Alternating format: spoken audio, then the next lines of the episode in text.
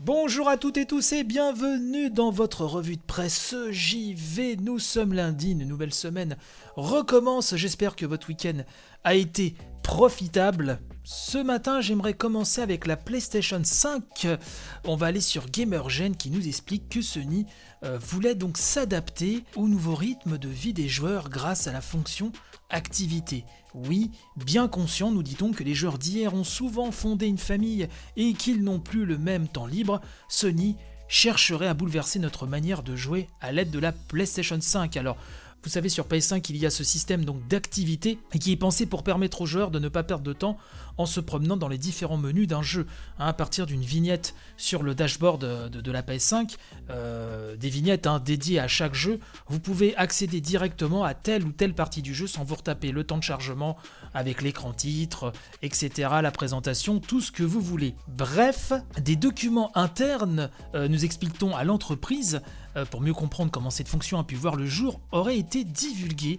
Et donc dans un premier temps, une synthèse des principales questions que se pose le joueur moderne serait recensée par Sony. Le joueur qui peut se demander par exemple, je ne sais pas combien de temps j'aurai besoin pour finir un niveau, je ne jouerai pas avant d'avoir deux heures devant moi, cela me prend beaucoup de temps pour parcourir de longues vidéos en cas de blocage. Vous savez que Sony a répondu à ça avec des estimations. Alors c'est une option que vous pouvez désactiver ou pas, hein, d'après ce que j'ai compris. Euh, vous pouvez savoir pour tel ou tel moment de jeu où vous êtes, combien de temps il vous faudra pour boucler cette quête, ce scénario, etc. etc. Je le rappelle, hein, tout ça est désactivable hein, si vous le désirez. Et il y a aussi, vous le savez également, vous en avez entendu parler, on en a parlé dans cette émission, le fait de pouvoir directement visionner des vidéos d'aide Hein, ce qui pourrait remplacer un petit peu les, les, aides sur YouTube. Ça, bien sûr, c'était la discrétion euh, des éditeurs qui fournissent ces vidéos à Sony ou pas. Bref, euh, on nous dit que Sony expliquerait que dans un monde idéal, n'importe qui pourrait passer des heures manette en main, mais que la réalité d'aujourd'hui est tout autre. Et oui, et c'est pas à vous que je vais apprendre ça, c'est vrai que le temps de jeu, quand on a une vie de famille avec le boulot, etc., etc., c'est pas évident. Et donc ce système d'activité a été pensé en fonction euh, de tout cela. Euh, je vous laisserai lire la suite de ce papier de GamerGen, hein. le lien sera dans la description de l'émission bien évidemment, mais c'est vrai que ça c'est quelque chose qui me parle beaucoup puisque si vous me suivez depuis quelques années, que ce soit dans ce que j'ai écrit ou euh, à travers les podcasts, j'en parle très souvent ça, du fait que certains jeux bah, ne, peuvent plus s'adapter à notre vie de, de tous les jours effectivement, et ce système d'activité est une réponse en tout cas pour pallier à ce type de problématique alors quand j'aurai la PS5, je vous dirai ce que j'en penserai, mais euh, ça va être intéressant de voir dans les mois qui viennent, les années qui viennent, si cela va vraiment influencer les darons, hein, et les darons j'ai envie de dire, euh, du jeu vidéo. On va repasser du côté de chez Fortnite très rapidement et du côté surtout de jeuxvideo.com puisque Fortnite a battu un nouveau record puisque dans la nuit du 1er au 2 décembre, euh, le célèbre free-to-play d'Epic Games proposait aux joueurs de participer à la fermeture de la saison 4 avec un événement mettant en scène Galactus, hein, l'un des grands méchants de l'univers Marvel. Ça, ça me rappelle mes années stranges si vous saviez.